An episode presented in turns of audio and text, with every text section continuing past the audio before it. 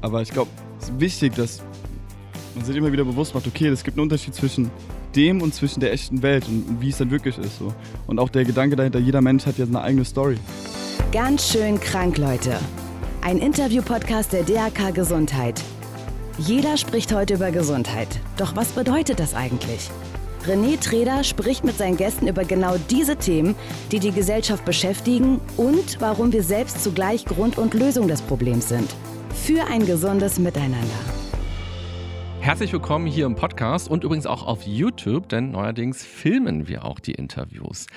Die Pubertät, die ist für uns alle ganz schön krass. Noch krasser stelle ich mir das vor, wenn das Kinderzimmer zum Arbeitszimmer wird und ja, Millionen Menschen plötzlich zugucken, wie man da so rumpubertiert. Genau das ist den Lochis passiert. Sie sind in einem kleinen Ort aufgewachsen mit wenigen tausend Menschen und plötzlich hatten sie Millionen Follower. Was macht das denn mit dem Miteinander und was macht das auch mit einem selbst? Darüber möchte ich mit einem der beiden Brüder heute sprechen. Herzlich willkommen, Heiko Lochmann. Hey, na, es geht. geht's dir gut? Ja, mir geht's gut, dir auch. Ja, ich bin sehr gespannt und freue mich sehr. Und ich fand es gerade sehr schön zu hören von dir, weil ich habe das so damals nie wirklich mitbekommen, als wir noch die Lochis waren und als dann Stück für Stück plötzlich die Bühne quasi, das Kinderzimmer als die Bühne immer größer wurde. Ähm, ich habe das so nie wirklich wahrgenommen, dass da irgendwie so viele Menschen zuschauen. Das dann so zu hören, das ist immer so ein bisschen komisch. komisch. Ja, aber ihr habt ja auf eurem YouTube-Kanal, seht ihr ja 2,6 Millionen mhm. und man guckt ja auch immer rauf, wie viele Leute haben jetzt dieses Video geklickt und wie viele Likes gibt es. Woran würdest du denn merken, dass du ganz oben bist? Ich hatte noch nie das Gefühl, ganz oben zu sein, deswegen kann ich es dir so nicht beantworten. Ich glaube, dass wir schon teilweise viel erreicht haben für das, was wir uns vorgenommen haben. Aber wenn man irgendwo ist, dann will man trotzdem immer mehr haben, so weißt du?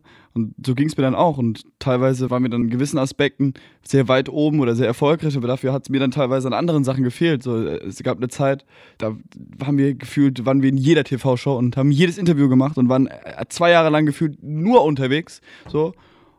In der Zeit habe ich gemerkt, dass mir dann auch privat einfach Dinge fehlen und mir dann auch mehr Zeit dafür nehmen muss, um auch zu wachsen, sowohl persönlich als auch künstlerisch. So und hört sich immer ein bisschen kitschig an, dieser, ich sag mal, diese Waage, diese, diese Work-Life-Balance. Aber ich habe in dieser Zeit, wo man vielleicht auf dieser Ebene sehr weit oben war, gemerkt, okay, wie wichtig es ist, dass die andere Seite da mitzieht. Weil sonst kippt man irgendwann um, weißt du? Und deine Frage war ja, wie es sich anfühlt, ganz oben zu sein.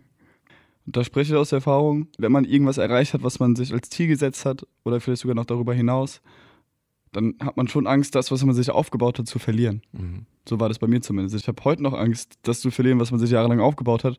Da muss ich mich immer wieder daran erinnern, dass ich noch 21 bin und das einfach auch de facto nicht der Fall ist aktuell. Und ich mir da eigentlich gar keine Sorgen machen muss und ich mich mal ein bisschen mehr entspannen soll.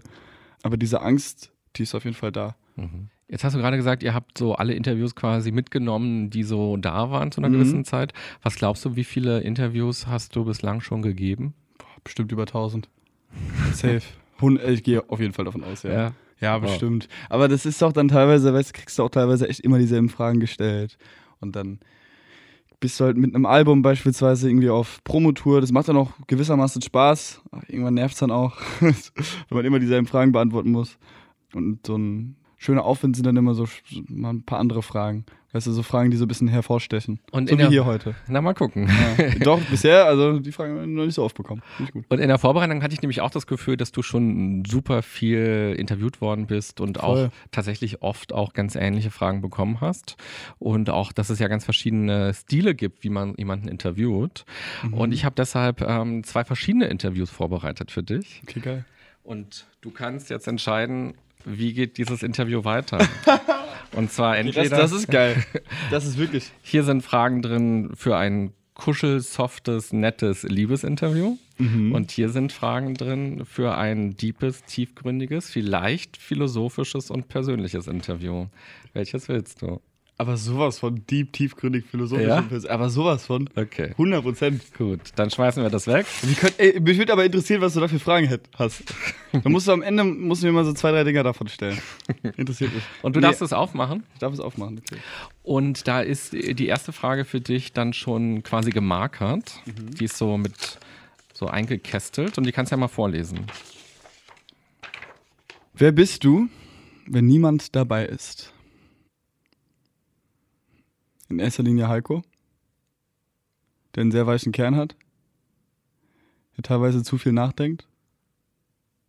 Und ich glaube, dass ich einfach noch nicht zu Ende bin, in Anführungszeichen, dass ich noch so viel lernen muss, aber auch jeden Tag lerne so. Und das merke ich dann immer wieder, wenn ich komplett alleine bin, was ich sehr schön finde. Ich finde teilweise einfach mal einen Tag komplett alleine zu sein, ohne meinen Bruder, ohne meine Freundin, ohne irgendjemanden, ohne Freunde, ohne Trubel. ist total wichtig für mich zum Reflektieren. Was ist eigentlich so, was geht da gerade in mir ab? Was ist passiert die letzten Minuten, Jahre? Du bist Monate. ja selten alleine gewesen in den Sehr letzten selten, Jahren. Du ja. hast mal gesagt, so von 365 Tagen warst du eigentlich 300 mhm. Tage mit deinem Bruder zusammen. Ja, also gut, ich muss dazu sagen, wenn ich mit meinem Bruder bin, das fühlt sich teilweise, das ist wirklich teilweise wie, als wäre ich alleine. Weil eigentlich egal vor welchen Menschen, ob das mein bester Freund ist oder auch vor dir oder vor eigentlich egal wen, ja, ich denke, dass wir Menschen uns, auch wenn es gar nicht bewusst ist, immer so ein bisschen verstellen, weil einfach der Gedanke da ist, okay, was denkt diese Person gerade über mich? Und das meinte ich gar nicht auf dieser oberflächlichen Ebene, sondern vielmehr so, ich glaube, das ist einfach in einem, in einem drinne so. Ich würde jetzt, keine Ahnung, von meiner Mutter beispielsweise vielleicht den und den Joke nicht bringen äh, oder von meiner Oma und von meinem Bruder dann eben schon. Und mein Bruder und ich, wir sind halt auch vielleicht aufgrund dessen, dass wir Zwillinge sind und einfach unser Leben lang miteinander verbracht haben, auch auf privater Ebene natürlich, sind da so gleich, also für, vor ihm muss ich überhaupt nichts verheimlichen. Und deswegen, manchmal denken Leute auch, okay, warum bist du so böse zu deinem Bruder? Aber aufgrund dessen, dass ich mich überhaupt nicht verstellen muss, muss ich ihm auch nicht vortäuschen, nett zu sein. Er weiß, wenn ich sage, wenn ich ihn mal irgendwie beleidige, so, dann ist es überhaupt nicht so gemeint, sondern dann ist es einfach nur so, okay, er weiß genau, dass ich das nicht so meine. Ich weiß nicht, es gibt niemanden, bei dem ich in Verbindung mit einer anderen Person so sehr ich sein kann wie mein Bruder. Niemanden. Und jetzt hast du gesagt, also der Heiko Lochmann, der ja. hat so einen weichen Kern, so einen ja, weichen, verletzlichen schon, Kern. Wenn jetzt der Roman hier sitzen würde und er hätte diese Frage für sich beantwortet, würde er das über sich selbst auch behaupten oder würde er das anders sehen? Ich meine, er ist der Einzige, der die Frage wirklich beantworten kann. Weil ich weiß ja nicht, wie er ist, wenn überhaupt keiner dabei ist, so gesehen. Ich würde aber schon sagen, dass er einen sehr weichen Kern hat. Ich würde auch sagen, dass er sehr nachdenklich ist. Ähm, aber trotzdem, glaube ich, sehr abgeklärt mittlerweile. Ich auch. Das kommt aber auch dann auch erst mit der Erfahrung. Früher war ich noch nicht so. Was heißt das, abgeklärt? Einfach den Tatsachen in die Augen schauen. Sich nicht mehr alles gefallen lassen oder nicht mehr alles glauben und naiv irgendwo hinterherrennen. Mhm. Sondern einfach wissen, okay, man ist hier, hier und jetzt, egal mit wem man redet, die Person ist auch ein Mensch und hat auch vielleicht irgendwelche Hintergedanken, die können positiv sein, die können aber auch negativ sein. Und sich einfach ein Bewusstsein zu schaffen, dass man nicht allein auf dieser Welt ist und dass das Leben im wahrsten Sinne des Wortes kein Ponyhof ist. So. Mhm. Und wie verträgt sich so ein weicher Kern damit, dass man so viel von sich zeigt mhm. der Welt, dass man auf die Bühne geht, dass man Videos über sein Leben macht und dass ja auch in der Pubertät, die ja so die verletzlichste Phase unseres Lebens überhaupt ist. Ich muss sagen, ich finde die Musik die ehrlichste Form, etwas zu präsentieren. Wir schreiben gerade eigentlich alles selbst, einfach weil wir merken, okay, es gibt für mich persönlich gibt es kein schöneres Ventil, um Emotionen, aber auch, und das kann auch Traurigkeit sein, es kann natürlich auch Heiterkeit sein, um das irgendwie auszuleben und ja, in, in, Form zu bringen. Und da finde ich die Musik einfach schön und das, so versuche ich das. Ich glaube, dann braucht jeder irgendwie sein Ventil und wenn nicht, dann staut sich das irgendwann auf und dann lässt man alles raus. So. Mhm. Wenn, wenn ich einen Song schreibe, ist es für mich wie Wein teilweise, wenn es mir schlecht geht. Mhm. Und danach ist es auch gut. Es gab schon oft Momente, in denen ging es mir richtig schlecht habe die Welt nicht mehr verstanden. Habe ich, hab ich irgendwie versucht, meine Gedanken in Worte zu fassen. Und danach war gut. Kennst du das nicht, wenn du weinst? Mhm. Und danach ist gut. Mhm. Ich glaube, das ist so ein Druck, der muss dann manchmal raus. Und dann ist so gereinigt. Dann trocknen die Tränen. Mhm. Ja. Und dann ist es irgendwie auch schön. Ich finde, Wein kann auch schön sein. Ja. Und hattest du das Gefühl, dass es für deine Traurigkeit auch als Teenager Zeit und Raum gibt. Ich, ihr hattet ja auch dann relativ mhm. schnell auch viele Termine und Verpflichtungen und ja. ihr musstet lächeln auf Fotos auch. Ja gut, ich muss sagen, also ich fand auch meine Jugend, die war überwiegend positiv. Es war jetzt keine traurige Jugend, im Gegenteil. Ich habe im wahrsten Sinne des Wortes meinen Traum gelebt und war schon damals irgendwie mein eigener Chef. Zumindest hat es sich so angefühlt. Und wir mussten auf Dinge verzichten, so Sachen wie ein Abschlussball oder sowas. Aber dafür stand ich halt vor 3000 Leuten und habe ne, ein Konzert gespielt, wofür ich mich auch freiwillig entschieden hätte. So, oder hab dann auch. Die Frage war ja, ob da Platz war für Traurigkeit oder auch für negative Emotionen und Gefühle. Ja und nein. Also die Gefühle waren da Und wenn, wenn man dann mal irgendwie im Hotelzimmer irgendwie abends ist und mal allein ist, dann denkt man auch darüber nach und je nachdem, was halt gerade auch privat abgeht, passiert dann schon was in einem. Aber viele negative Gedanken wurden gar nicht erst zugelassen, weil man halt so viel von positiven Sachen überschüttet wurde, was ja auch sehr schön ist. Ey, wenn ich auf der Bühne stand oder stehe und da sind irgendwie ein paar tausend Leute, die deine Songs mitsingen und da ist, herrscht einfach eine Liebe in diesem Raum. Man sagt ja auch, die Bühne macht süchtig. Das ist bei mir auf jeden Fall der Fall, weil ich kriege so viele Endorphine einfach in mir drin, wenn ich, ich kann das gar nicht in Worte fassen. Mhm. Ich glaube, nichts Schöneres, als auf der Bühne zu stehen. Und da kann davor sonst noch was passieren. Wenn da die Harmonie stimmt und alles gut läuft, so dann bin ich abends glücklich. Mhm. Ja. Wenn ich mich so an meine Pubertät erinnere, dann kenne ich auf jeden Fall aber auch diese traurigen Phasen, mhm. die auch manchmal gar nicht keinen Grund hatten, sondern so, ich habe irgendwie das Bild vor Augen, so sonntags, Sonntage fand ich irgendwie furchtbar langweilig und mhm. da ist irgendwie nichts passiert und dann war ich so in meinem Kinderzimmer und habe irgendwie den halben Tag nur auf dem Bett gelegen. Ich, ich habe so ein bisschen Angst, dass bei, bei, bei mir irgendwann kommt, weil in dieser klassischen Jugend gab es so Tage bei uns eigentlich nie. Ich, ich hatte eigentlich immer was zu tun selbst zur Schulzeit, also als wir noch YouTube gemacht haben, damals haben wir halt natürlich am Wochenende dann die Videos gedreht oder waren halt dann irgendwo unterwegs oder haben Musik gemacht und dann auch nach der Schule direkt. Also es gab eigentlich keinen freien Tag. Aber dadurch, dass wir das geliebt haben, was wir machen, so oder gemacht haben, war das für uns kein Problem.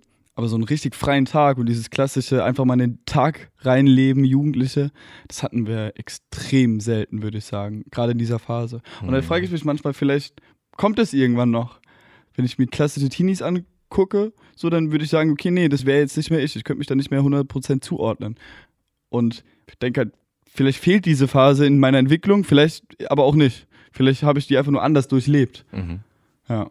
Mhm. Na, du hast sie auf jeden Fall ganz anders erlebt. Also, wenn ich mir vorstelle, ich habe die Bravo gelesen und habe bei Dr. Sommer bin ich hängen geblieben, weil ich so viele Fragen an die Welt hatte oder ja. an das Leben oder über irgendwelche Artikel und du hast die Bravo aufgemacht und hast dich selber gesehen.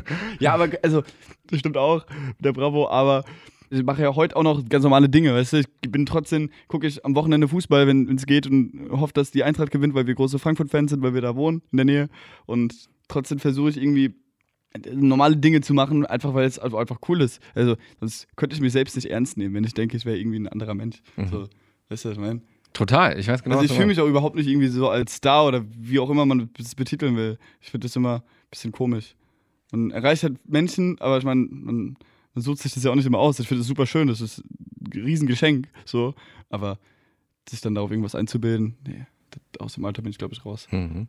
Vielleicht war es immer so, ich weiß nicht. Und angenommen jetzt nach dem Interview gleich gehst du zum Alexanderplatz mhm. und vielleicht ohne Cap gehst du durch die Mall, dann passiert da irgendwas? Tja, da, bestimmt gibt es da den einen oder anderen, der vielleicht mal, keine Ahnung, einen anguckt und fragt, hey, manchmal sprechen, einen, sprechen mich so. Äh, Mit Sie dann schon? Dann sagen die, die Rentner sprechen mich Ach so. Pass auf, weil wir damals bei Let's Dance mitgemacht haben, bei so. RTL damals, ja, schon ein paar, zwei Jahre her.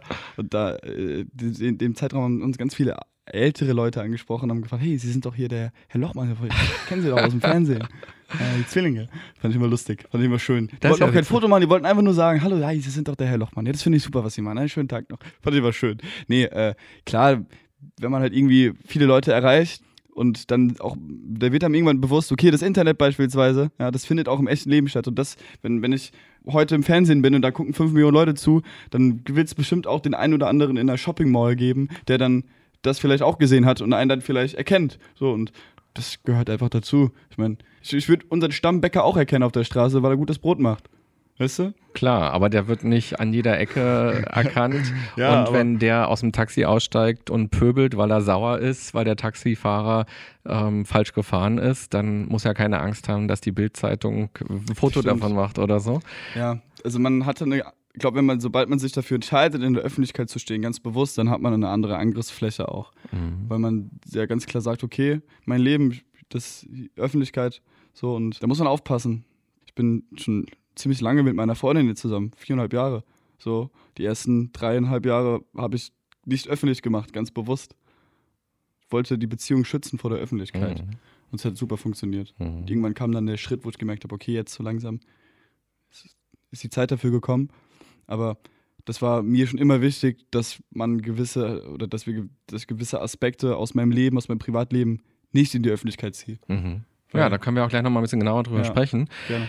Diese Frage, wer bist du eigentlich, wenn keiner hinguckt oder wenn keine Kamera läuft oder so, die setzt da ja irgendwie auch nochmal so ein bisschen an, weil mhm.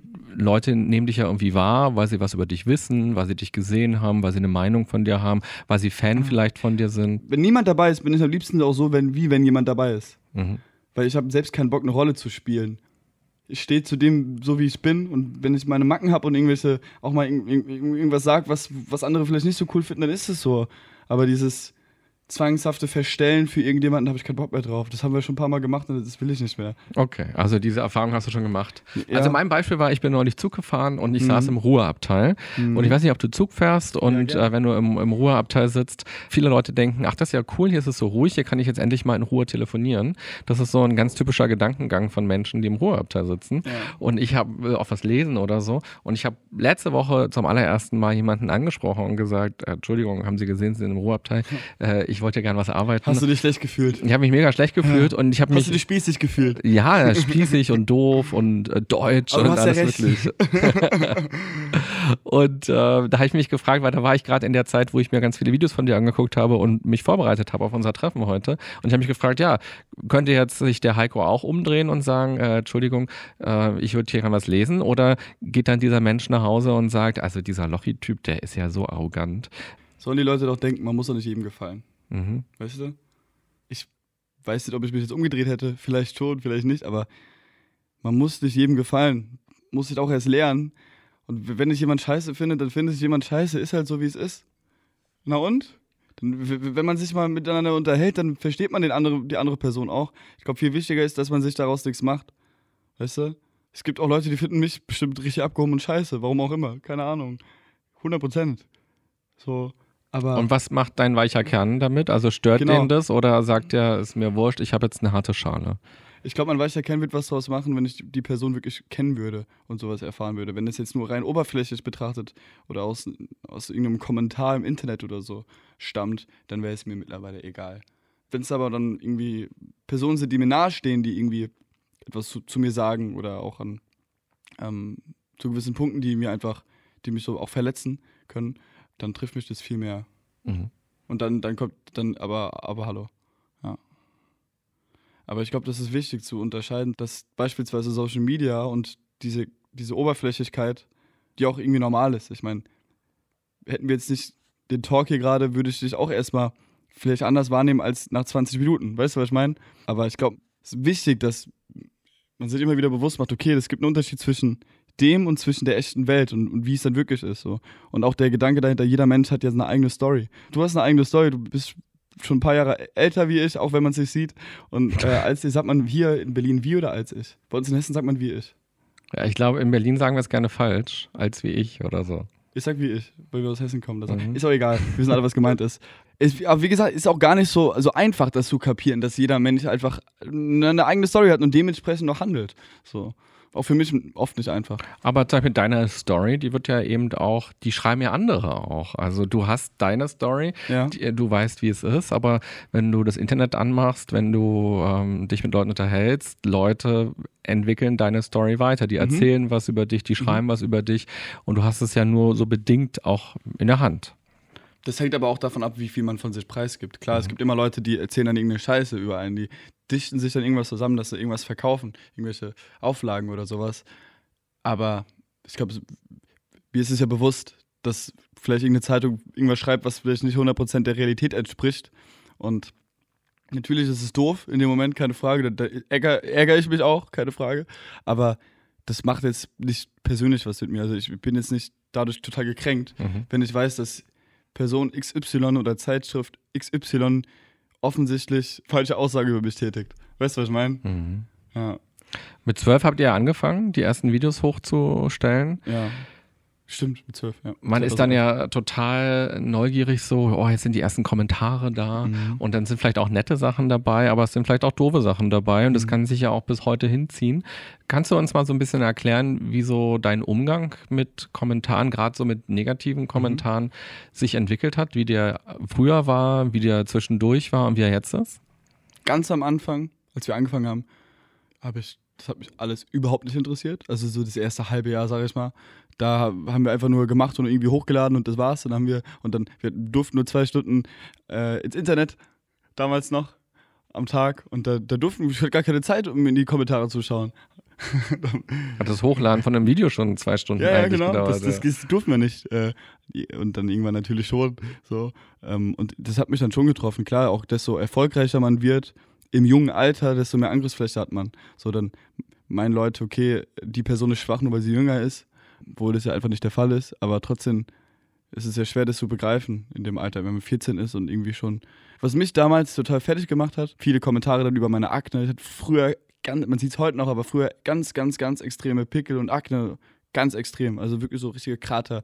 Und konnte nichts dagegen tun, ich wusste nicht, was ich machen soll. Das war nicht einfach. Dann so, da habe ich das erste Mal ge gemerkt, was so Kommentare in mir machen können. Da war ich wirklich, ist bis heute noch so. Wenn, wenn, heut, wenn, wenn ich heute irgendwie gerade von nahestehenden Personen, von anderen ist mir egal, aber von nahestehenden Personen irgendwie so mal einen Spruch bekomme, was total selten der Fall ist, aber mal, dann trifft mich das und das ist Wegen total Akne, weird. meinst du? Ja, voll. Also heute, wie gesagt, heutzutage wesentlich eigentlich gar nicht mehr, aber trotzdem begleitet mich das, glaube ich, mein ganzes Leben lang.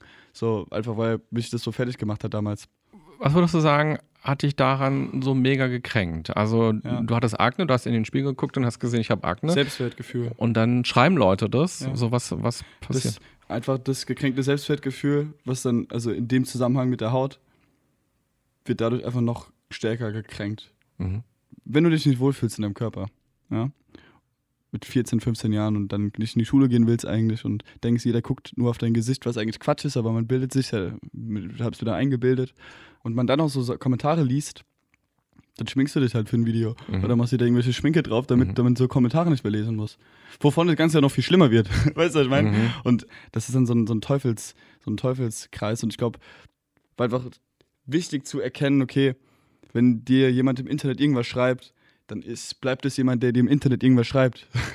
so, also, er bleibt anonym und kennt dich überhaupt nicht und ähm, hat auch wahrscheinlich einfach viel zu viel Zeit, um irgendwelche fremden Leute zu beleidigen. Mhm. Weil Ja, aber wir, ich wir fühl- werden alle mal älter, weißt du? Ich bin auch- total die, mit dir. und auch die, die Leute, die einen früher mal fertig gemacht haben, auch in der Schule oder so, das sind dann teilweise die, die jetzt ein Foto mit mir machen wollen. Mhm. Und das war de facto genau so der Fall, schon ein Mhm. paar Mal jetzt. Und deswegen merke ich auch immer so, klar, gerade diese Zeit, so siebte, achte, neunte Klasse, sage ich mal, sechste Klasse in der Schule, so zwischen zwölf und 17, sage ich mal, ist, ich glaube, da wird ganz, ganz viel gemobbt und ganz, ganz viel auf oberflächlich, also auf oberflächlicher Basis gehandelt und jeder will irgendwie der Coolste sein, aber keiner will auch dann irgendwie groß anders sein. Es, nervt mich teilweise wirklich und ich versuche dann auch, auch meinen Followern und Fans jetzt und den Leuten und auch meinen Freunden und auch mit Leuten, ich habe gerade erst darüber äh, vor, vorher mit jemandem geredet, so habe gesagt, ey, mich nervte so extrem, wie sehr, gerade in der Jugend, man auf materialistische Dinge reduziert wird. Ich finde das so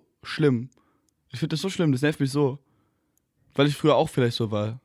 Ich habe niemanden deswegen fertig gemacht oder gemobbt, aber ich habe mir auch eingebildet, ich brauche jetzt irgendwie eine, eine teure Gucci Jeansjacke und damit bin ich cooler. Also nein, bin ich nicht. Klar, wenn man, sollte man das Geld haben und sie gefällt einem, fair enough, man soll, soll jeder mit seinem Geld machen, was er will. Wenn man am Ende da steht wie Boris Becker, ist man selbst schuld. So, aber dieses Reduzieren auf äußerliche Faktoren, das finde ich einfach, finde ich nicht schön. Und ich appelliere dann auch gerne dazu, dass so die True Love, ob das dann auf Liebesebene ist oder ob das auf freundschaftlicher Ebene ist oder auch die Familie oder einfach der Umgang miteinander, so ein gemeinsames Miteinander, so, dass das einfach viel mehr wertgeschätzt wird und dass man sich mal wieder bewusst machen sollte und auch ich selbst, so, das war auch ein Prozess in mir selbst, der dann kam, okay, auf was kommt es eigentlich wirklich im Leben an? So, ist es wirklich irgendwie die teure Uhr und das und der ständige Vergleich mit anderen Personen, ähm, die dir auf Social Media und Co. nur vorgaukeln, dass sie permanent ein gutes Leben führen, weil sie natürlich auch nur die guten Dinge posten? Oder sind es halt auch die Menschen und Personen, die auch bei dir sind, wenn es scheiße läuft? Und das ist halt die Familie die Freunde und die Leidenschaft, für die man vielleicht brennt. Wenn man dir so zuhört, merkt man, dass das so ein Anliegen von Ja, dir ist. Du redest direkt lauter. Ich habe einen Monolog gerade geführt, mit sorry. Energie, na, ist ja super. Was, was glaubst du denn, warum ist das für dich, ausgerechnet dieses Thema, so ein emotionales und so ein wichtiges Thema? versuche es in Worte zu fassen. Ich glaube, das hat mehrere Faktoren. Ich habe ja selbst einen Wandel in mir, einfach zu merken, okay, das ist es einfach nicht wert. Kein Geld der Welt bringt mir irgendwie gerade, macht mich gerade wirklich glücklich, so gesehen. Klar, es ermöglicht Dinge, aber dadurch bin ich jetzt nicht der coolere Typ. So. Ähm, und was mich gerade nervt, ist diese ganze extreme Selbstdarstellung. Gerade auf Social Media, auch im Deutschrap oder wo, da auch ganz extrem. Und wenn sich das dann auf die Jugend überträgt, kriege ich das ja auch direkt mit irgendwie. Das finde ich schade. Aber seid ihr nicht auch ein Teil dieser Selbstdarstellung irgendwie auch gewesen? Wenn ihr in den Urlaub gefahren seid, habt ihr vorproduziert Fotos, die man dann eben so posten kann, weil die Ja, Fans hab ich- natürlich Habe ich, hab ich nicht wirklich gemacht. Nee. Also Fotos habe ich die vorproduziert. Aber wenn, dann habe ich Videos halt. Wenn, habe ich gesagt, genau. dass ich es vorproduziert habe. Aber darum geht es mir gar nicht. Mir geht es vielmehr darum, dass das, was man hat, viel mehr in den Vordergrund geschoben wird, als das, was man ist. Mhm. Verstehst du, was ich Mhm. meine? Und das finde ich schade. Mir kommt es dann teilweise so vor, als wären die Menschen auf den Instagram-Fotos noch die Accessoires von den teuren Uhren und den Autos und den Palmen. Aber eigentlich soll es ja andersrum sein. Das finde ich irgendwie schade. Und du hast vorhin auch schon was Schönes gesagt. Du hast nämlich gesagt so, ähm, jetzt komme ich auch nicht mehr ganz drauf. Ich, hab, ich muss ganz kurz sagen, ich habe gestern was Schönes dazu gelesen auf Twitter. ja. So ein Zitat, nur was dazu noch passt. Wir sind eine traurige Generation voller fröhlicher Fotos. Ah. Und das fand ich irgendwie total schön. Mhm. So einfach die, die Tatsache, dass, dass man halt nur die guten Dinge zeigt. Und das meine ich mit dieser Selbstdarstellung. Die Leute denken, und ich dann teilweise auch, wenn ich mich plötzlich, wenn ich vorgestern wieder, wenn ich merke, okay, ich vergleiche mich wieder mit irgendjemand anderem und denke mir dann, warum mache ich das überhaupt? Es ist unnötig, ich brauche mich nicht vergleichen. Ich weiß doch, was ich kann und wo ich hin will und wer ich bin. Und dafür muss ich mich mit anderen Leuten vergleichen und mich dann deswegen schlechter fühlen. So, weil natürlich posten die meisten Menschen nur die positiven Dinge auf Instagram und Co. So, und präsentieren sich so in der Öffentlichkeit. Aber das ist halt nicht die Realität. Die Realität ist die Realität und das war's. Weißt du? Wenn es mir scheiße geht, will ich auch nicht immer alles posten. Muss man auch nicht. Ja, ich wollte gerade sagen, was sind deine letzten, was sind deine letzten drei Postings auf Meine Instagram? letzten zeige ich dir. Ja. Pass auf. Einmal ein, ähm, ein Cover hochgeladen zu einem Song mit meinem Bruder zusammen mit der E-Gitarre zu dem Song Come and Go von ähm, Juice WRLD und ähm, von Warum von Cave, das ist ein Kumpel von uns. Und dann aus dem Urlaub. Ich war im Urlaub und habe dann ein Foto gepostet, wie ich, komplett verbrannt. Aber ich, das meine ich ja, man muss, man muss ja nicht zwangshaft posten, wenn man traurig ist oder wenn es einem scheiße geht. Muss man nicht. Aber viel wichtiger ist einfach die Wahrnehmung der Leute oder der, der Zuschauer, dann auch der Beobachter, die vielleicht auch aufzuklären, zu sagen, ey, die Realität ist nicht gleich Instagram und Co. Das, das kann es nicht gleichsetzen, weil wenn man das gleichsetzt, dann wird man traurig. Da wird man automatisch, ganz ehrlich, da, man sieht ja nur positive Sachen. Meine Fotos aus dem Urlaub, die sind auch positiv. Ich hatte auch echt eine geile Zeit da. Deswegen habe ich es gepostet, weil ich es geil fand. So, aber klar, wenn man durch seinen Feed scro äh, scrollt und nur positive Sachen fast sieht und Erfolgsgeschichten und dann hat der den neuen Wagen gekauft und ist da im Urlaub und hin und her, so natürlich wird man dann irgendwie traurig, wenn man sich nicht mal bewusst macht, ey, das ist halt einfach nicht das wahre Leben. Die Menschen, die vielleicht gerade irgendwie, keine Ahnung, Ferrari fahren, denen geht es dann teilweise auch scheiße. Ist normal. Und was ist dann die Lösung? Also sollten wir auch traurige Sachen posten oder sollten wir einfach nicht so für online sein? Nein, die, die, die Lösung ist einfach, den Leuten ein Bewusstsein zu schaffen, dass das eine Art Scheinwelt ist, aber Mhm. nicht die Realität. Mhm. So. Mhm. Und es ist im Endeffekt auch viel Entertainment. Und das heißt nicht, dass alles fake ist, was gepostet wird. Ich, meine Postings sind auch nicht fake, die sind echt. So, aber es ist trotzdem nicht vergleichbar mit dem, was wirklich passiert und mit den, ähm, das kann man so gar nicht ausdrücken. Mhm. Ja? Aber das ist halt so schwer für unser Gehirn, weil unser. Gehirn sieht halt nur diese Dinge und scrollt so durch und war jetzt eine halbe Stunde da und sieht, oh Mhm. wow, die lächeln alle, die haben Sonnenschein, denen geht's toll, die haben ein tolles Wochenende. Vielleicht einfach mal weniger am Handy hängen, wenn man es gerade nicht ja. braucht. Aber es ist auch immer leichter gesagt als getan, weil es halt eine Sucht ist. Mhm. Ganz ehrlich, ich bin auch handysüchtig. Safe. Also, wenn ich mal, leg mal dein Handy einen Tag lang weg, auch an die Zuschauer oder Zuhörer gerade, wenn man einen Tag lang, einen ganzen Tag lang, man sagt es immer, ja, ich könnte locker zwei, drei Tage ohne Handy. Ich sag dir, nach, nach den ersten paar Stunden, da wird man schon gerne mal seine Nachrichten checken oder einfach die, die berühmt-berüchtigte FOMO, the Fear of äh, Missing Out, so Mhm. diese, die Angst, etwas zu verpassen. Mhm. So, die ist ja in uns allen einfach da und wird immer stärker durch, äh, durch Social Media und Co. und durch diese schnelle Vernetzung, die es halt vor 20 Jahren noch nicht gab. Deswegen, ich glaube, das ist einfach schwer. Ich mache mir manchmal den Flugmodus rein, wenn ich sage, ich gucke mir jetzt einen Film an, Hm, weil ja, ich will dann also. nicht nebenbei was googeln oder wenn ich sage, ich treffe mich jetzt mit Freunden oder wenn ich was arbeite, um konzentriert zu arbeiten. Flugmodus, macht auch. Und wenn ich ihn rausnehme, dann schreiben mir Leute, äh, was war los? Äh, ich wollte dich anrufen, dein Handy war aus, was, was denn los? Mhm. Also es gibt auch eine gewisse Erwartungshaltung an uns, immer ja. so erreichbar zu sein, immer da zu sein. Aber muss man nicht sein. Und teilweise, also ich finde, diese, diese Erwartungshaltung, die ist da, safe, merke ich auch bei mir selbst, aber ich versuche auch immer mehr, mich davon zu lösen, auch äh, das von anderen zu erwarten. Weil ich kann es nicht auf der einen Seite selbst vorleben und dann aber nicht dann von den anderen Leuten erwarten, dass sie immer erreichbar sind. Ich versuche beispielsweise WhatsApp auch viel mehr wie E-Mails zu verwenden, gerade wenn es dann um Business oder so geht. Ja, ich, wenn ich jetzt jemanden schreibe, dann erwarte ich nicht, versuche ich nicht zu erwarten, dass er mir direkt schreibt, auch wenn er vielleicht schon gesehen hat und zwei blaue Haken, sonst was. Scheiß drauf, wenn er gerade keine Zeit hat oder wenn er oder sie was Besseres zu tun hat, so dann ist das halt so. Fair enough. Man muss doch nicht immer direkt antworten.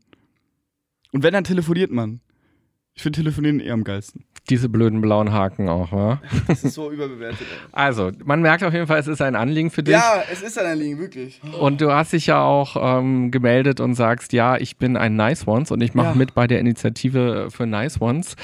Magst du kurz erklären, was dich daran so begeistert und interessiert? Ja. Super gerne. Also, Nice Ones ist ja eine Initiative für ein gesundes Miteinander. So, und wir haben gerade schon die ganze Zeit darüber gesprochen, was da alles dazugehört.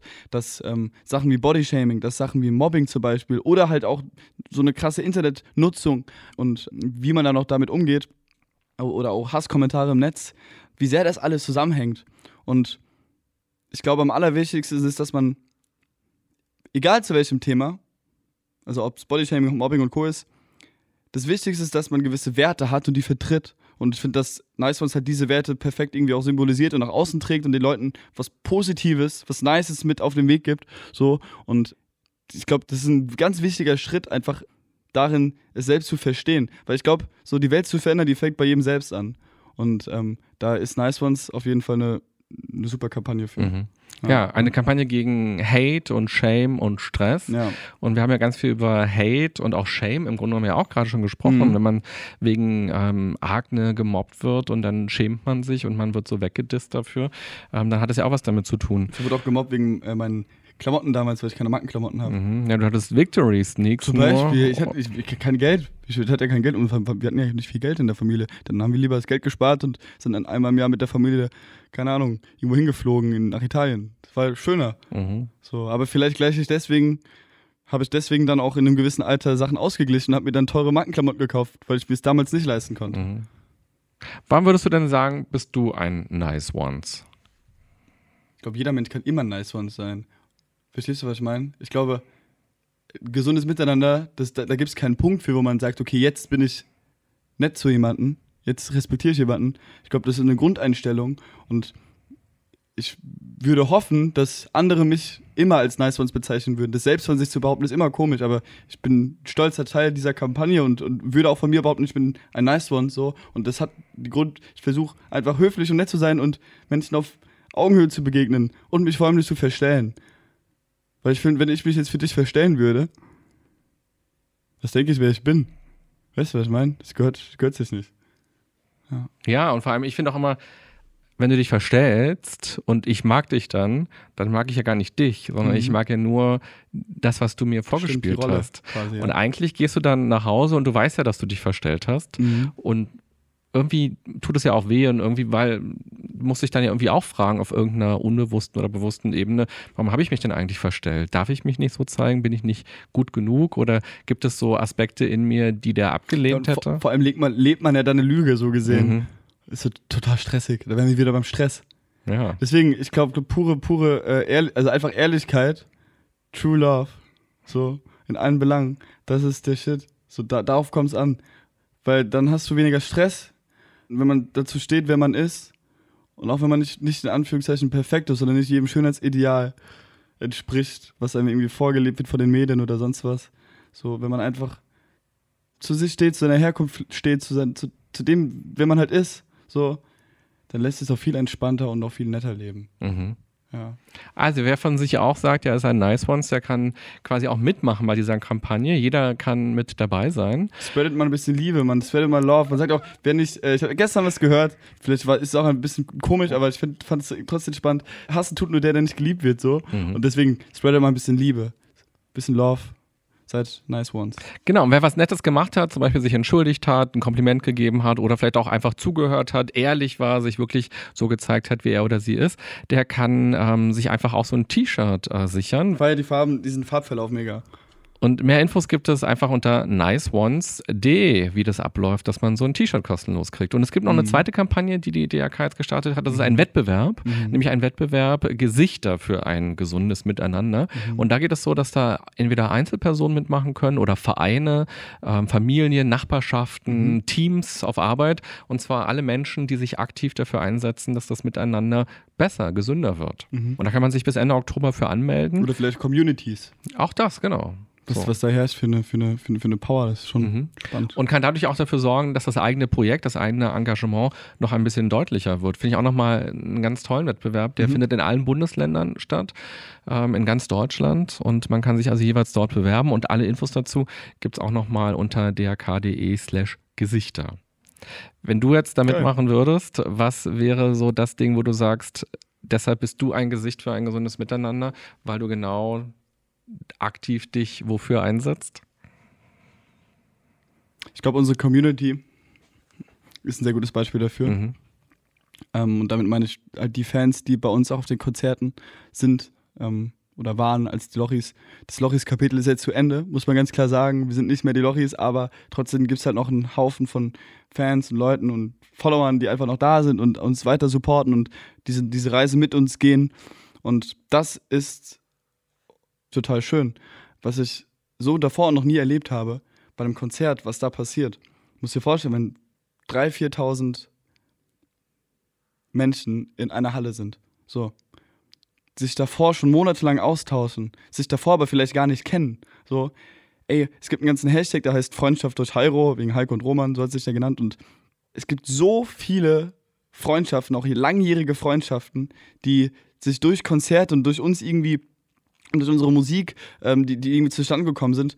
Und das berührt mich eigentlich am allertiefsten. Und das ist so, das ist das Schönste. Und das, also, wenn mich jemand fragt, warum machst du das, was du machst, mal abgesehen davon, dass es ultra Spaß macht, dann ist es das. Dann scheiß aufs Geld, scheiß auf alles andere, scheiß auf irgendwelche Anerkennung. Wenn ich merke, dass sich Leute, du merkst, ich, ich fange gerade an zu lachen, ich werde einfach fröhlich, wenn ich drüber nachdenke, weil ich es einfach so schön finde, dass ich Freundschaft fürs Leben finde.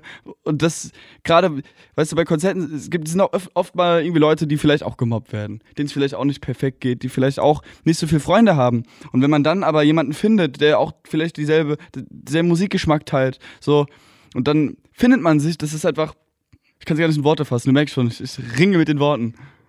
Aber das ist sehr, sehr schön. Und da, da würde ich einfach mal Props und liebe Grüße, äh, ganz viele Herzen an alle unsere Fans. Äh, ich finde es super schön, wie ihr euch immer miteinander ähm, ja, connected und dann, wie, dass da langjährige Freundschaften draus, draus äh, gebildet werden. Das finde ich, es berührt mich. Hattet ihr denn Sorge und lang darüber nachgedacht, ob ihr wirklich äh, die Lochis beenden wollt? Sorge, ja. Also Sorge vor Lange allem, weil ihr. Leute auch vielleicht enttäuscht oder traurig macht. Also, egal wen ich enttäuscht hätte, hätte ich, hätten wir das Kapitel Die Lochis nicht beendet, hätten wir uns am allermeisten enttäuscht. Weil sonst, sonst würden wir irgendwann eine Rolle spielen und das will ich nicht. Wir haben natürlich lange drüber nachgedacht, aber eigentlich stand die Entscheidung von meinem Bruder und mir ganz klar, das Thema Lochis ist ein endliches Thema. So, wir, haben uns, wir waren zwölf, als wir die Lochis, als wir uns so genannt haben. Jetzt sind wir 21. Wir haben mit 20 dann quasi das Ende äh, prophezeit oder bekannt gegeben mit dem Abschlusskonzert, was nochmal krass war. 8000 Leute, Westfalenhalle, Dortmund. Es war ein riesen, großes Ende so für alle. Aber das ganze Lochis-Ding, das ist schon so weit weg von mir. Das fühlt sich schon an, als wäre das vor zehn Jahren gewesen oder so. Weil ich bin gar nicht mehr, ich, in Gedanken bin ich schon in der Zukunft gefühlt. Also schon in so ein halbes Jahr weiter oder so. Und das ist so weit weg. Und damit habe ich abgeschlossen. Das finde ich total schön, weil jetzt startet einfach eine neue Phase. Mhm. Am Ende kam ein Buch raus von euch, Willkommen Mhm. in der Realität. Willkommen Realität. Willkommen Realität. War vorher eine Sorry Parallelwelt? fürs Korrigieren. Nee, alles gut. Ich wie so Deutschlehrer. War es vorher eine Parallelwelt oder was ist der Unterschied zur Realität? Inwiefern? Ach so, nein. Ähm, ich verstehe die Frage, aber Willkommen Realität, der, so heißt das Buch. ähm, Willkommen Realität, der Satz hat uns quasi schon ziemlich lang irgendwie begleitet. Haben auch einen Song darauf auf dem, äh, darauf auf dem, letzten, auf dem letzten Album. Geht es vielmehr darum, der Realität ins Auge zu blicken. Das heißt nicht, dass man davor in irgendeiner Scheinwelt gelebt hat oder irgendwas vorge... alles, alles nur fake war. Im Gegenteil, nur dass wir halt auch gemerkt haben, okay, nicht alles, was glänzt, ist auch Gold. So, wir wurden auch schon echt übers Ohr gehauen und verarscht und haben sehr schlechte Erfahrungen gemacht mit falschen Menschen in, unserem Umfeld, auch viel Geld verloren teilweise und Freunde verloren und dem ganzen Kram. Also haben so das klassische junge Teenies da wird ausgenutzt. Das haben wir einmal schon irgendwie hinter uns und passiert auch nicht mehr. Aber einfach so dieses, ich glaube, bei Willkommen Realität geht es am meisten darum, sich bewusst zu machen, dass nicht immer alles gut läuft. Und egal, wie man sich einbildet und egal, was man sich vorstellt und was man plant, im Endeffekt läuft es dann doch anders. Mhm. Das Genau. Ist so In, oft so. in dem Buch berichtet ihr ja auch von den Schattenseiten. Und ich musste gerade noch mal an diesen weichen Kern denken, Ja. wo du anfangs äh, darüber erzählt hast. Wenn man plötzlich merkt, man wird verarscht von Menschen, Mhm. man wird ausgenutzt wegen Geld, wegen Ruhm, wegen was auch immer, was auch immer die Menschen von dir wollen, das verändert ja auch oder das trifft ja diesen weichen Kern auch ganz doll. Und eigentlich muss der doch sich schützen und hart werden und Mhm. ähm, sich abschotten. Mhm. Naja, hat er dann letztendlich auch, aber davor habe ich gar nicht gecheckt. Das war ja, also in den meisten Fällen, denen man verarscht, denen irgendwie verarscht wurden oder denen mein Bruder und ich irgendwie ähm, ja, fehlgeleitet waren für eine gewisse Zeit, haben wir das auch erst im Nachhinein verstanden. Was dann aber auch da wieder mit zusammenhängt, dass wir halt so viel um die Ohren hatten in diesem Zeitraum, dass wir gar keinen Platz hatten, um das überhaupt zu verstehen. Und du hast ja vorhin schon gefragt, ist überhaupt Platz für traurige Gefühle? Und das wäre ein sehr trauriges Gefühl. So, wenn man merkt, man wird verarscht. So, und irgendwas läuft schief. Aber dieses. Ich habe gar nicht gemerkt, dass was schief läuft, weil ich gar, keine gar keinen Kopf dafür hatte. Und deswegen ist es umso wichtiger, sich auch mal, egal in welcher Position man ist, sich auch mal Zeit für sich zu nehmen und mal Dinge auch zu hinterfragen. Und nicht einfach immer nur zu machen. Mhm. Und wie geht man mit neuen Menschen um, die so ins Leben kommen, wenn man negative Erfahrungen gemacht hat? Sehr, Also, sehr kritisch. mhm. Aktuell sehr kritisch. Mhm. Safe. Was nicht immer schlecht ist, finde ich gut, tatsächlich. Ich würde sagen, ich bin schon extrovertierter als introvertierter. Es gibt auch Phasen, da bin ich sehr introvertiert, aber ich bin, komme gerne ins Gespräch und rede auch gerne mit Leuten, auch mit Leuten, die ich vielleicht noch nicht so lange kenne. Aber wenn es dann die nächste Ebene quasi ist, wenn es dann wirklich um Freundschaft geht oder um gemeinsames Arbeiten, da bin ich, sind wir sehr, sehr kritisch und sehr vorsichtig. Ich glaube, vorsichtig, vorsichtig ist das beste Wort dafür, weil wir einfach aus unseren Erfahrungen gelernt haben und äh, ja, viel abgeklärter sind als früher, wenn es Mhm. darum geht. Ich habe mich auch, du hast, ja vorhin, du hast ja vorhin schon von deiner Freundin erzählt Mhm. und ich habe mich so gefragt, irgendwann warst du 15, 16 und da geht man so tanzen Mhm. ähm, im Club und lernt Leute kennen im besten Fall. Ähm, Leute kommen auf einen zu, gucken einen an, lächeln einen vielleicht an, äh, man redet miteinander und so weiter. Und ich habe mich gefragt, äh, wie konnten denn solche Abende, solche Situationen bei dir aussehen? Weil zu der Zeit wart ihr ja schon auf dem Weg nach oben, wie Markus Lanz gesagt hat. Und wenn dich jetzt jemand anlächelt, kann ja sein, dass die Frau dich gar nicht kennt und Mhm. dich einfach süß findet und dich anlächelt. Und bei dir rattert es aber wahrscheinlich rum, ja, okay, das ist ein Fan. Ähm, also, wie, wie klappt sowas? Also bis heute werden Roman und ich extrem oft mit solchen Situationen der Oberflächlichkeit konfrontiert. Ein gutes Beispiel waren vor einem Jahr oder so, waren wir in, in einem Club feiern in Frankfurt und da hat, wurde mein Bruder angesprochen von einer so.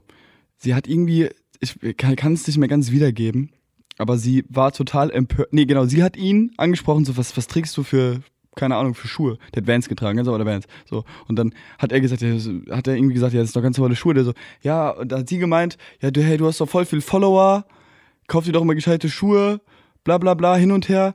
Und wo ich mir auch gedacht habe, so erst was sind das coole Schuhe und B, nur wenn man in der ähm, Öffentlichkeit steht, heißt es ja nicht, dass man gleich oberflächlich ist. Verstehst du, was ich meine? Also oft denken Leute, dass ich oberflächlich denke über Menschen und dass meine Welt sich nur um Likes oder und Follower dreht. Und ich auch Leute danach bewerte, obwohl es das komplette Gegenteil ist. Mir sind Likes und Follower sowas von scheißegal. Wie, wie, komplett Latte. Ich bin komplett Latte. So. Und Und aber äh, Leute denken nur, wenn man selbst irgendwie in dieser, in dieser Position ist, dass man dann auch dementsprechend irgendwie äh, Leute beurteilt. Ähm, und nochmal kurz, um wirklich auf deine Frage zurückzukommen. ähm, klar, also diese klassischen fame-geilen Leute so, die gibt's, egal in welcher Situation, wo man, wo man dann auch doppelt hinterfragt, okay, was will diese Person eigentlich von mir? Gerade in einem Alter 15, 16, weißt du, da ist man, da ist die Pubertät voll im Gange so und da ist man dann auch hormongetrieben teilweise. Ähm, dann, aber trotzdem hatten wir, glaube ich, schon immer so einen gewissen Schutz, Schutzmechanismus, der uns dann gewarnt hat und gesagt hat, okay, yo, ähm, spätestens wenn die Person dich nach einem Shoutout auf Instagram fragt, weißt du, okay, hier geht es nicht um dich, hier geht es um deine Reichweite, dein, dein Bekanntsein. So, und die Menschen wollen dich nur instrumentalisieren. Man denn das? Also wie unterscheidet man, ob es jetzt um dich als Mensch geht, ob sie wirklich dich süß mhm. findet, auch wenn es dich auf YouTube noch nie gegeben hätte und ob sie dich interessant und witzig findet und äh, mit dir Zeit verbringen mhm. will, vielleicht auch wenn es darum geht, vielleicht in eine Beziehung zu starten, mhm. sich also wirklich mit Gefühle auf jemanden einzulassen. Woher weißt du, dass diese Person mit dir und nicht mit dieser ich sage jetzt mal Figur, ohne dass ich das äh, böse meine. Ich verstehe, was du meinst. Ich ja. verstehe zu 100%, was du meinst. Wie, wie, wie kann man da differenzieren? Ich glaube, das ist super schwer. Ich glaube, manche Leute können das überhaupt nicht, gerade Leute in, in, so einer Rolle. Und deswegen gibt es ja oft auch so ein, äh, hört man ja auch gerade in den USA öfters, dass irgendwelche Skandale von irgendwelchen Musikern oder so, die dann mit irgendwelchen, die dann total lost sind und sich dann auch irgendwie, die einfach nicht mehr die Chance haben, wahre Gefühle zu, zu empfinden, weil sie auch nicht mehr keine, weil sie, weil sie das Gefühl haben, dass sie auch keine wahren Gefühle bekommen. Mhm. Ähm, nee, ich glaube, wie gesagt, ich habe seit fast fünf Jahren eine Freundin oder seit viereinhalb Jahren jetzt. Das war so kurz vor der Halbzeit in Anführungszeichen. Sie hat mich davor nur so flüchtig gekannt von Schulfreunden, die kamen aus unserer Heimat. Ich glaube aber gerade für meinen Bruder ist es zum Beispiel extrem schwer. So, der hätte auch gerne eine Freundin, keine Frage. Der wird auch gerne jemanden finden, so, aber ist halt schwer, da zu sortieren und zu wissen, okay, wer sieht sich als Mensch und wer nur irgendwie als Trophäe. Ja. Kann ich dir nicht beantworten. Ich war zum Glück, wenn es um Frauen geht, zumindest nicht mehr in der Situation seit längerer Zeit. Wenn es um Freunde geht, ich halte den Kreis sowas von klein. Das habe ich auch gelernt, habe auch schon sehr schlechte Erfahrungen mit Menschen gemacht, von denen ich dachte, die wären meine besten Freunde. Und wenn du das alles so erzählst, was du eben auch Negatives erlebt hast, angenommen, so eine Fee käme mhm. und die würde jetzt zu den Zwölfjährigen sagen, geht doch Fußball spielen und macht keine Videos ähm, ins Internet. Mhm. Ähm, ja. Und ihr werdet einfach, äh, ja, ihr werdet Schüler und ihr bleibt Schüler und ihr werdet irgendwann eine Ausbildung machen oder was studieren. Ich, also wir haben schon, bevor wir mit YouTube angefangen haben, immer Musik gemacht. Wir haben schon mit, mit acht Jahren sind wir das erste Mal zu zweit aufgetreten vor 300 Leuten bei uns im Dorf auf dem Schulfest mit einem selbstgeschriebenen Song. Das war, haben wir dann immer wieder so gemacht. Mein Bruder hat beim Kiddy Contest, das war so eine Castingshow damals für Kids, so eben auf Nickelodeon, glaube ich, oder auf, irgend, auf irgendeinem TV-Sender, super, irgend sowas. Hat er sich selbst beworben und hat, damit, hat dann sogar gewonnen da. Ähm, wir haben damals schon Kinderzimmerkonzerte von unseren Eltern gespielt ähm, und, und irgendwie Songs gemacht so und äh, oder auch Musik gespielt. Wir haben damals schon Popstar gespielt als Kids. Ich glaube, da war der Weg irgendwie selbst selbst wenn wir nicht mit YouTube angefangen hätten. Na gut, dann frage ich es mal dann, anders. Dann wäre der Weg auf der Bühne geendet, glaube okay, ich. ich Ob es dann so groß wäre, keine Ahnung. Ich frage es anders. Eure Leidenschaft ist Musik. Ja. Und, und Fußballspielen. und Fußballspielen. äh, stell dir vor, ihr würdet jetzt zurückreisen zu den zwölfjährigen ähm, Heiko und Roman mhm. und würden sagen, hey, ihr könnt ja auch ganz tolle Berufsmusiker werden und ihr könnt eure Leidenschaft, Musik zu machen, auch ganz anders ausleben, ohne diesen riesigen Fame vielleicht. Ähm, oder nee, ich, ich, ich glaube, ich bin schon süchtig nach Anerkennung mhm. in gewisser Hinsicht. Und deswegen finde ich das schon schön. Mhm. Also ich würde ich würd mir jetzt nicht freiwillig, vielleicht wäre es, ich, ich, ich kenne, ich, ich könnte dir das erst sagen, wenn ich wüsste, wie es wäre. Aber dafür hätte ich damals wie eine Maske aufziehen müssen. Mhm. Habe ich nicht gemacht. Aber ich würde schon sagen, dass ich diese Anerkennung, die man bekommt, die ist schön. Die brauche ich in gewisser Hinsicht auch. Und vielleicht ist es das auch der Grund, warum ich so viele Endorphine bekomme, wenn ich auf eine Bühne gehe, weil ich merke, okay, krass, irgendwie verbindet einen gerade was mit ganz vielen Menschen da draußen. So, und ich fühle mich deswegen nicht besser als andere Menschen, um Gottes Willen. Aber ist es trotzdem einfach schön. Irgendwie brauche ich diese, diese Bestätigung, vielleicht ist es das. Klar, aber du hast eben auch von vielen Schattenseiten erzählt und von Verletzungen. Ja, aber die nehme ich gerne in Kauf. Ja. Ja, und, Okay. und, und ich glaube, ich, ich hoffe, ich muss am Ti- Tisch mal kurz klopfen, dass viele Schattenseiten so nicht mehr stattfinden werden. Und ich bin unglaublich froh und dankbar, dass ich wahrscheinlich die schlimmsten Erfahrungen meiner Karriere schon längst hinter mir habe, in dem jungen Alter machen konnte, weil wer weiß, hätte ich die Erfahrung nicht gemacht, würde sie mich vielleicht in acht Jahren treffen oder in drei Jahren und dann ständ vielleicht auch viel mehr auf dem Spiel.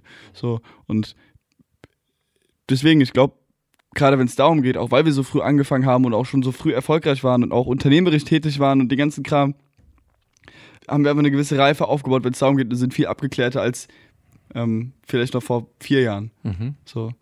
Klar, also Krisen und Konflikte können uns ja auch Kraft geben, Voll. weil wir uns dadurch ja so weiterentwickeln. Dann ähm, erlaub mir noch eine letzte Frage, die ein bisschen Gerne. in die ähm, vielleicht psychologische Richtung geht. Zumindest interessiert mich das so als Psychologe besonders. Mhm. Und zwar, es gibt ja viele Kinderstars, wenn man sich so deren Biografien anguckt, dann ist es manchmal unfassbar traurig, weil die so einen Absturz erlebt haben oder weil sie eben auch eine große Einsamkeit gespürt haben ähm, oder sich zerrissen gefühlt haben, weil sie irgendwann vielleicht auch festgestellt haben, oh Gott, ich werde in Schubladen gequetscht, die ich gar nicht bin. Und wer bin ich denn jetzt eigentlich? Und manche haben wirklich sehr traurige Erwachsenenleben dann gehabt. Was mich interessiert ist, wie pflegst du quasi deine Psyche, deine Seele, so oder wer auch hat auf euch quasi äh, seelisch, psychisch aufgepasst, als ihr Teenager gewesen seid? Gute Frage. Ich glaube, unsere Eltern am meisten, im wahrsten Sinne des Wortes, die waren immer für uns da. Also gar, die waren gar nicht so Manager-Elternmäßig, um Gottes Willen. Die sind die bodenständigsten Menschen, die ich kenne, glaube ich. Ähm, aber die haben auch bei falschen Freunden und auch bei falschen Geschäftspartnern hatten die immer schon den richtigen Riecher und ich wollte es nicht glauben. Hab sogar einen Song letztens drüber geschrieben. Da ging es auch darum, so, okay, krass, hätte ich einfach mal öfter mal auf meine Eltern vielleicht gerade in, in dem Alter gehört. Und ich glaube, ein großes Privileg in dem Sinne ist auch, ich glaube, das größte Spiegelbild meiner selbst ist mein Zwillingsbruder. Weil sobald ich irgendwie mal anfange abzuheben oder irgendwas geht, passiert gerade, dann sagt er es mir ganz offen und ehrlich. Genauso ich auch bei ihm. Ich glaube, deswegen sind wir da relativ safe. Weil bevor der irgendeine Scheiße baut, bevor mein Bruder irgendwie abhebt oder plötzlich, keine Ahnung, an der Flasche hängt, sage ich ihm, hör auf. Und dann hört er auch damit auf. Und andersrum ist es genauso. Wir ergänzen uns da tatsächlich, und das klingt wie klassisches Zwillingsklischee, aber so ist es wirklich. Wir ergänzen uns, wenn es darum geht, extrem gut und kritisieren uns extrem gut und holen uns auch immer wieder gegenseitig auf den Teppich, glaube ich. Auch noch den Boden der Tatsachen. Weil im Endeffekt verfolgen wir ein gemeinsames Ziel und haben ge gemeinsame Werte und Ja, und ihr kennt euch auch sehr gut. genau, und keiner, niemand kennt mich besser als mein Bruder. Und ihr kennt niemand. auch das Business sehr gut. Das stimmt, sowohl als auch. Wir kennen die Schattenseiten, wir kennen die schönen Seiten und vor allem aber, wir kennen uns gegenseitig am besten. Ja, und das, wir vertrauen uns aber auch blind. Und deswegen vertraut mein Bruder mir auch, wenn ich ihm sage, ey, irgendwas läuft gerade schief und andersrum auch. Ja. Ich muss ihm nichts vormachen. Wir wollen ja eh dasselbe. Dann alles Gute für dich und für euch. Dankeschön. Ganz am Ende des Podcasts gibt es immer drei Halbsätze, Mhm. die jeder Gast beantwortet. Ein gesundes Miteinander bedeutet für mich, Sich gegenseitig zu respektieren. der erste Schritt dorthin wäre, Zu akzeptieren, dass nicht jeder Mensch gleich ist. und dafür sollten wir jeden Tag mindestens einmal. Danke sagen. Cool. Danke, dass du hier warst. Ja, also, ich habe zu danken. War echt, also ohne Scheiß, ein sehr, sehr schönes Interview. Hat sehr viel Spaß gemacht. Und äh, ich werde heute Abend bestimmt noch darüber nachdenken. Cool. So eine kleine Therapiestunde. Das freut mich. Ja, schön, dass du dich für den Kuvert entschieden hast mit den tiefgründigen philosophischen Waren da Fragen. wirklich Fragen drin? In dem anderen sind auch Fragen. Hast, ja. darf ich, Und, ich, will und, ich gucke mir die später mal an. und ich meine, du hast ja auch die Fragen mitgestaltet im Grunde genommen Mhm. durch deine Antworten, wie viel du von dir preisgegeben hast. Mhm. Und das ist doch klasse. Okay. Also danke. Geil, Dankeschön. Ich habe so danken. Liebe Podcast-Freunde, ihr könnt ja mal überlegen über die Frage, die ich Heiko gerade am Ende gestellt habe, nämlich was tut er eigentlich, damit es seiner Psyche gut geht oder wer unterstützt ihn dabei? Weil wir alle erleben ja Krisenzeiten und wir alle erleben Enttäuschungen mit anderen oder bei uns klappt irgendetwas nicht. Und bei wem fühlen wir uns stark oder sicher oder wer gibt uns Stärke und Sicherheit und was können wir vor allem auch selbst dafür tun, dass es uns gut geht? Ich finde, das sind ganz wichtige Fragen. Wenn ihr mögt, denkt gerne mal drüber nach. Und wenn ihr Lust habt, dann guckt euch auch gerne noch die anderen Videos hier an auf dem Kanal oder hört euch die anderen Podcasts an. Und ihr könnt auch gerne mal schreiben, welche Themen euch interessieren und wen wir hier für euch mal einladen sollen. Alles Gute, eine achtsame Zeit für euch und bis bald. Bye bye. Tschüss Mama. grüße, ich grüße meine Oma. Das war ganz schön krank, Leute. Der Podcast der DAK Gesundheit mit René Treder. Danke fürs Zuhören und abonniert gerne unseren Podcast, um keinen der folgenden spannenden Gäste mit ihren inspirierenden Geschichten zu verpassen. Und nicht vergessen, für ein gesundes Miteinander.